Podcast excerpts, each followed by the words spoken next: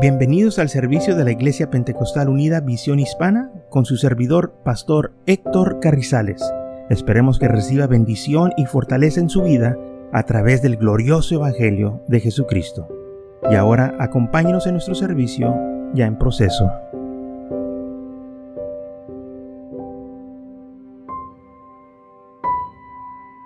En Deuteronomio capítulo 6, versículo 4 dice, Oye Israel, Jehová nuestro Dios, Jehová es uno, y amarás a Jehová tu Dios de todo tu corazón y con toda tu alma y con todas tus fuerzas. Esto fue lo que estuvimos hablando la semana pasada y esta semana vamos a continuar hablando que nuestro Dios es un Dios celoso, pero también es nuestro Dios es uno, así como dice la palabra del Señor Jehová, uno es.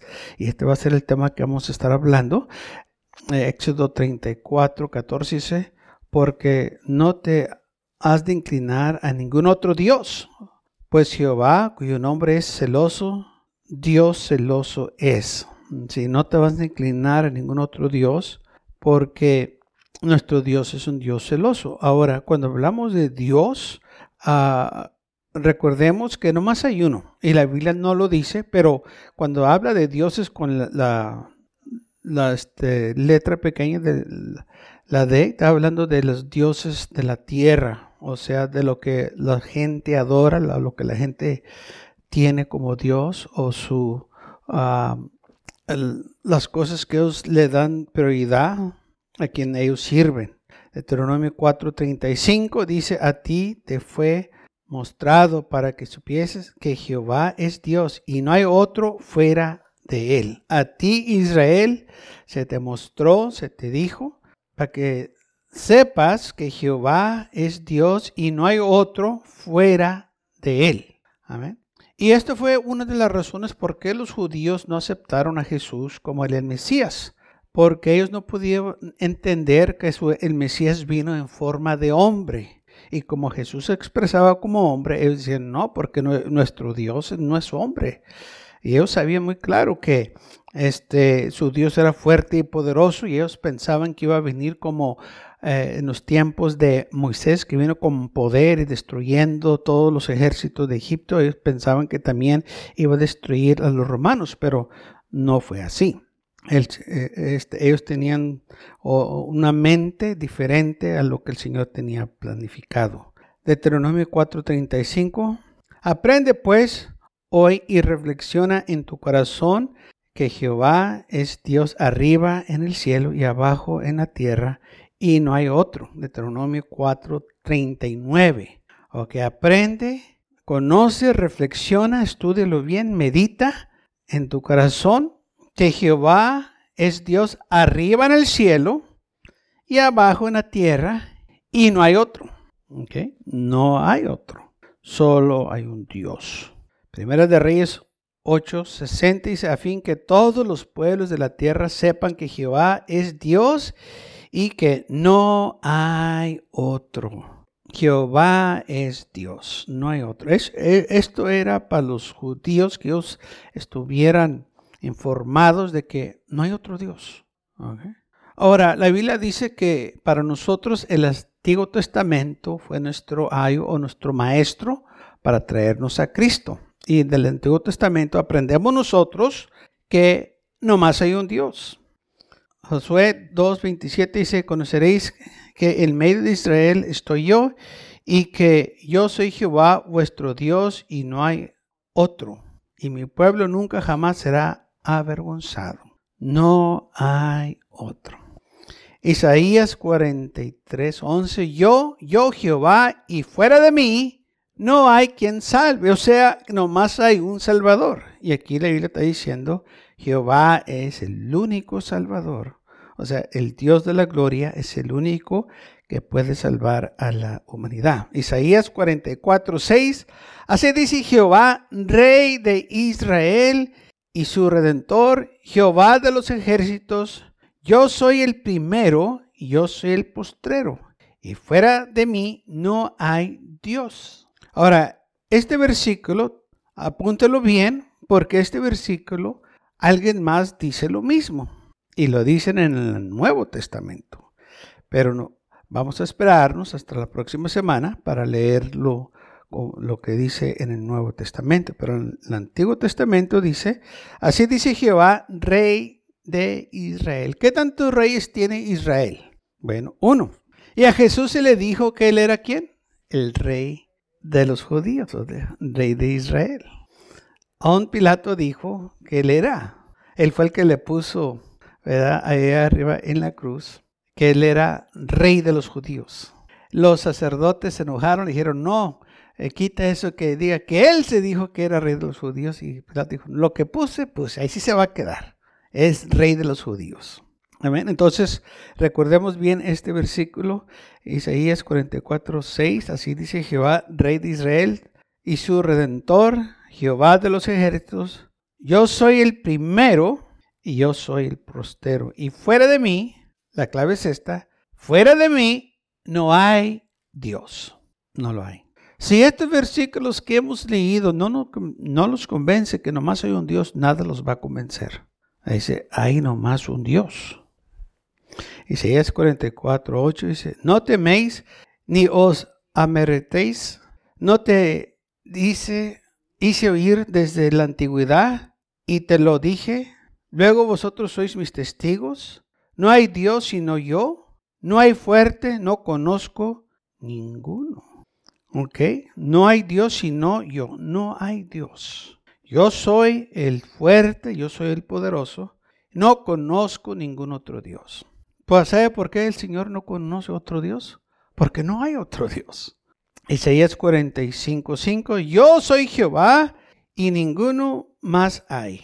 No hay Dios fuera de mí. Yo te enseñaré, aunque tú no me conociste. Entonces, no hay Dios fuera de mí. No hay ninguno. No hay más. Yo soy el único. Isaías 45, 6. Para que sepa desde el nacimiento del sol y hasta donde se pone que no hay más que yo, yo Jehová y ninguno más que yo. No hay otro. Yo soy Jehová. Yo soy el Dios de Israel. Yo soy el Redentor. Yo soy el único que salvo. Entonces, si el Señor nos está hablando de esta manera, es porque no hay otro Dios. Si hubiese otro Dios, Él no lo fuera dicho, porque Él conoce todo. Lo único que no conoce es que no hay otro Dios, porque dice, pues es que no existe. ¿Cómo quieres que conozca algo que no existe? Yo soy. Yo soy el que hago todo. Entonces, nosotros podemos estar seguros que no hay otro Dios fuera de nuestro Dios. Isaías 45, 14, porque así dijo Jehová, que creó los cielos, Él es Dios, el que formó la tierra, el que hizo y la compuso, no la crió en vano para que fuese habitada al para que fuese habitada al creo, yo soy Jehová y yo y no hay otro. Entonces él, él, dice la Biblia, la tierra fue habitada, digo, fue criada para que fuese habitada por nosotros. Dice, yo soy Jehová y no hay otro. Como que las escrituras están reafirmando, no hay otro, no hay otro, no hay otro. No hay otro fuera de mí. Yo soy el único. No hay otro. Y el Señor lo sigue repitiendo para que el pueblo de Él no se fuese en pos de dioses ajenos. Pero lamentablemente el pueblo de Israel se fue en pos de dioses ajenos porque quisieron hacer como el mundo, o sea, como las demás naciones paganas, y dejaron el Dios verdadero para servir dioses de barro, dioses de piedra, dioses de madera. Y dice la isla que empezaron a adorar los, los, este, los cielos, los, las estrellas, la luna, el sol, y empezaron a hacer imágenes. Y se postraron delante de esas imágenes. Cuando el Señor les habló muy claro y le dijo, no lo hagan, yo soy un Dios celoso, y ellos como quiera lo hicieron, porque quisieron hacer como los otros naciones. Isaías 45, 21, proclamar y, y hacerlos acercarse y entren todos en consulta. ¿Quién hizo oír desde el principio y lo tiene dicho desde entonces, sino yo Jehová? No hay más Dios que yo, Dios justo y salvador, ninguno otro fuera de mí. No hay otro. El justo, desde el principio, el estado. Es más, David dice el alfa y el omega, el principio y el fin. No hay otro Dios. Entonces nuestro Dios, dice la Biblia, no comparte su gloria con nadie, ¿ah? porque es un Dios celoso. Dijo, no hay otro Dios fuera de mí, no hay, yo no conozco a otro Dios, no hay otro Dios conmigo, no hay otro Dios. Yo soy el que soy. Amén. Isaías 45, 22. Mirar a mí y ser salvos todos los términos de la tierra, porque yo soy Dios y no hay más. Si este Dios no nos puede salvar, nadie nos puede salvar. Ahora, también nos tenemos que acordar, hermanos, que el Señor hizo promesas que Él iba a venir a redimir a su pueblo. ¿Ah? La Biblia lo dice muy claro que Él iba a venir. Y aún los profetas profetizaron que iban a ser en Belén de Judá y que iban a ser de una virgen. Y eso sucedió. Y lo leemos en los evangelios. Pero como Él vino, dice la Biblia, vino en forma de hombre. No vino con su gloria y poder como esperaban los judíos, que así como Moisés llegó haciendo grandes prodigios y señales, grandes obras para convencer al pueblo de Israel y a Faraón que el Señor lo había enviado, cuando Jesús vino, Él vino a redimir al mundo del pecado. No vino a librar a una nación vino a libertar a la humanidad del pecado y de la condenación. Por eso el Señor dijo que Él no vino al mundo para condenar al mundo, sino que Él vino al mundo para que fuéramos salvos por Él. Porque ya el mundo está bajo condenación. Y entonces cuando el Señor llega, Él vino a libertar, pero no a libertarnos del gobierno, sino que vino a libertarnos del pecado, de la esclavitud, de las garras del enemigo, de las obras de las tinieblas. A eso vino a redimirnos, a darnos vida eterna. Y por eso Él murió por nosotros en la cruz del Calvario. Él derramó su sangre para que usted pudiéramos ser salvos. Porque sin derramamiento de sangre no hay remisión. Y por eso el Señor tuvo que derramar su sangre. Ahora, por esa razón, Él tuvo que presentarse o venir a este mundo como hombre, porque como hombre él tenía que morir y derramar su sangre. Si él hubiera venido como Dios en espíritu, pues, entonces ¿cómo iba a derramar su sangre? Pues un espíritu no tiene forma, no tiene cuerpo, no tiene sangre, no tiene huesos, no tiene piel, no es nada, es invisible. Entonces cuando la Biblia estaba hablando, o más bien los profetas estaban profetizando que el Señor iba a venir, ellos estaban hermanos, profetizando de que el, Mesías iba a llegar, pero iba a venir como hombre. Y cuando él llegó como hombre, el pueblo lo rechazó. Por eso dice la Biblia muy claro, a los suyos vino y los suyos no le recibieron.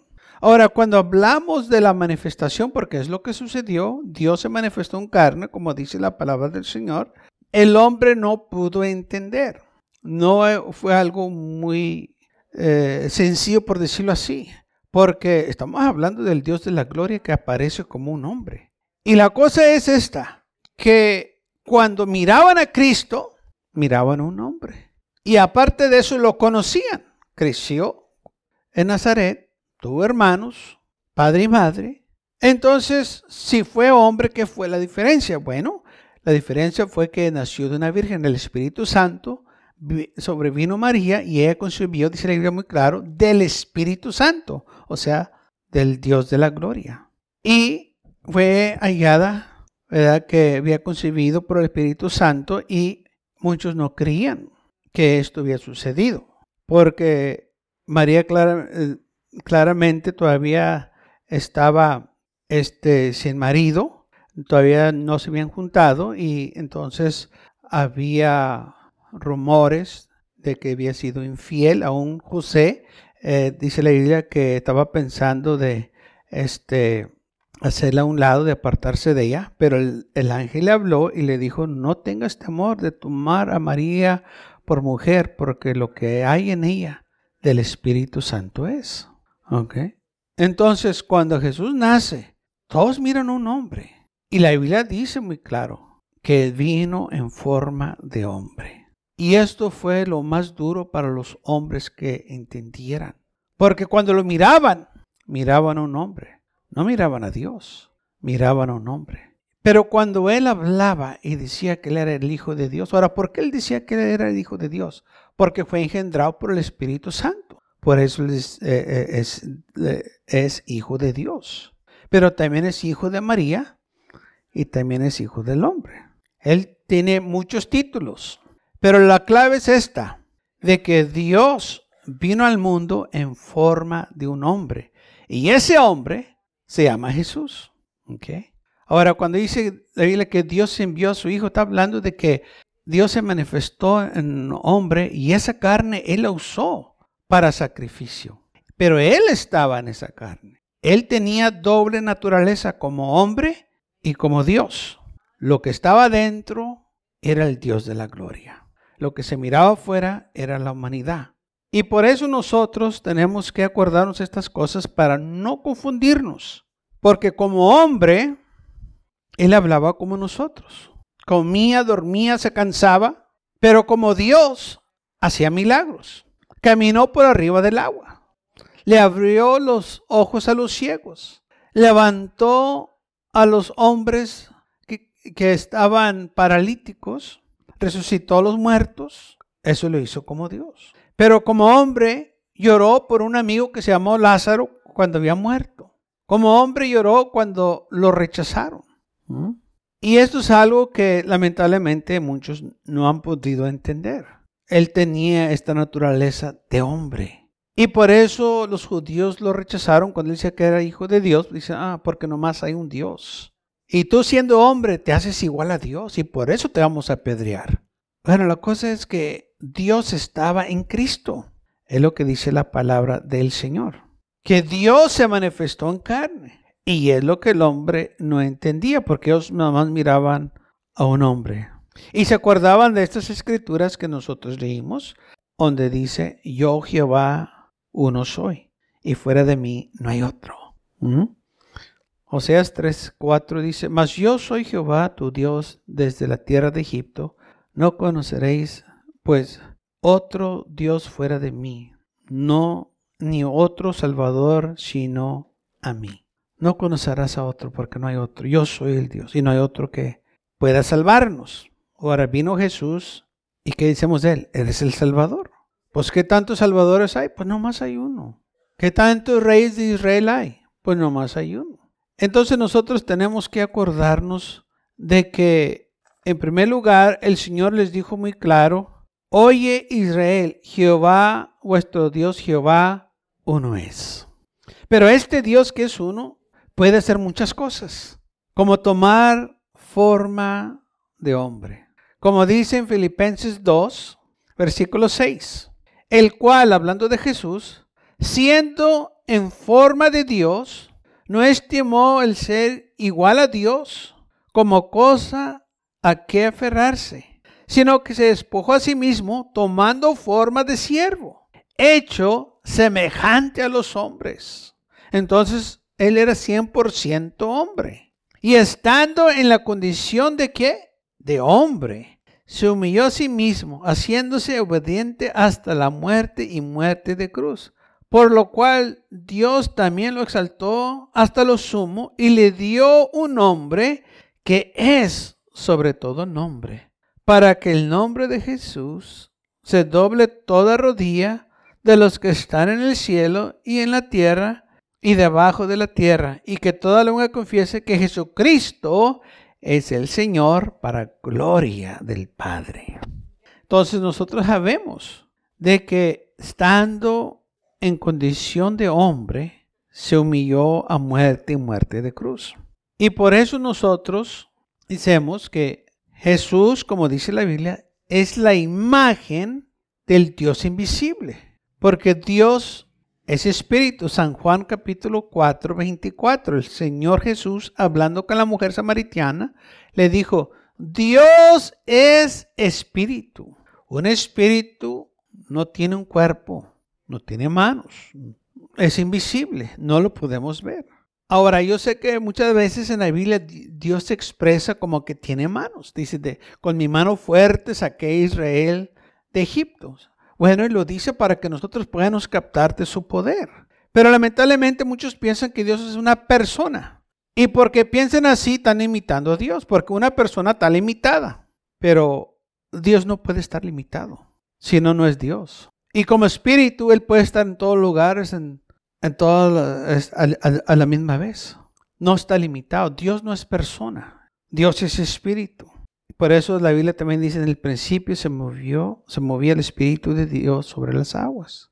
Entonces, la Biblia también dice Dios es ese espíritu. Y donde está el espíritu de Dios, hay libertad. Entonces la Biblia dice muy claro, Dios es espíritu. Y un espíritu por eso puede morar en nosotros. Una persona no puede vivir en tu vida o morar en tu corazón. Se puede meter en tus negocios, pero no puede morar, pero un espíritu sí. Dios es espíritu. Nosotros somos criaturas espirituales, porque nuestro Dios es espíritu.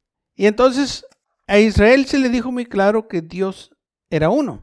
Viene Jesús y ellos no lo pueden recibir porque eh, pues él decía que era igual a Dios y ellos lo acusaron de blasfemando. Y este, decían que tenía un demonio que había nacido de fornicación. Tantas cosas que empezaron a decir porque ellos no entendían del nacimiento que este, se profetizó que iban a ser de una virgen. Y ellos tienen en mente todos estos versículos que yo usted leímos, que Dios es uno, Dios es uno. Y luego este viene y dice que es hijo de Dios, que es igual a Dios o que Él es Dios. Ellos no lo podían recibir de esa manera porque ellos tenían, hoy Israel, Jehová vuestro Dios, uno es. Y nunca nos dijo que tenía un hijo. Todo el tiempo nos dijo que era uno. Y nunca nos dijo que había otro Dios. Él dijo que nomás era Él. Y que no conocía otro. Y que no había otro fuera de Él. Ni en el cielo ni en la tierra. Los discípulos, los judíos tenían todos estos versículos, o sea, todas estas escrituras en mente. Y por eso Jesús fue rechazado. Porque miraban a un hombre y un hombre no puede ser Dios. Y es cierto, la carne no puede ser Dios. Pero lo que estaba en él, sí era. Aleluya. Y es lo que hace la diferencia. Lo que estaba en Cristo Jesús, aleluya, era el Dios de la gloria, el que hizo los cielos y la tierra. Isaías 46, 9. Acordaos de, de las cosas pasadas desde los tiempos antiguos, porque yo soy Dios y no hay otro Dios y nada hay semejante a mí. No hay otro. No hay otro que, es igual que yo, que semejante a mí. No, es que no hay otro Dios. Y aquí es donde nosotros, hermanos, entendemos entonces que este Dios de la gloria que se está hablando aquí fue el que vino al mundo, pero vino en forma de hombre. Vino a rescatar al hombre de su condición pecaminosa. Y si nosotros entendemos esto, vamos a entender entonces el plan de Dios. ¿Por qué eh, ¿Con qué propósito Él vino y por qué Él se manifestó como hombre, vino en forma de hombre? ¿Por qué lo hizo? ¿Por qué no nomás llegó y redimió al hombre? Esto es algo que muchas veces se nos olvida, preguntas, preguntas sencillas. ¿Por qué el Señor tuvo que venir como hombre? ¿Por qué dice la Biblia que vino como hombre? Le preguntaron a Jesús cuando hablaba de su Padre. Felipe le dijo, enséñanos el Padre y nos basta. Jesús le dijo, tanto tiempo que ha estado con vosotros, Felipe, y todavía no conoces al Padre. Gracias por acompañarnos y lo esperamos en el próximo servicio. Para más información, visítenos en nuestra página web macallen.church. También le invitamos que nos visite nuestra iglesia que está ubicada en el 2418 Bowman Avenue con esquina calle 25 en McAllen, Texas 78501.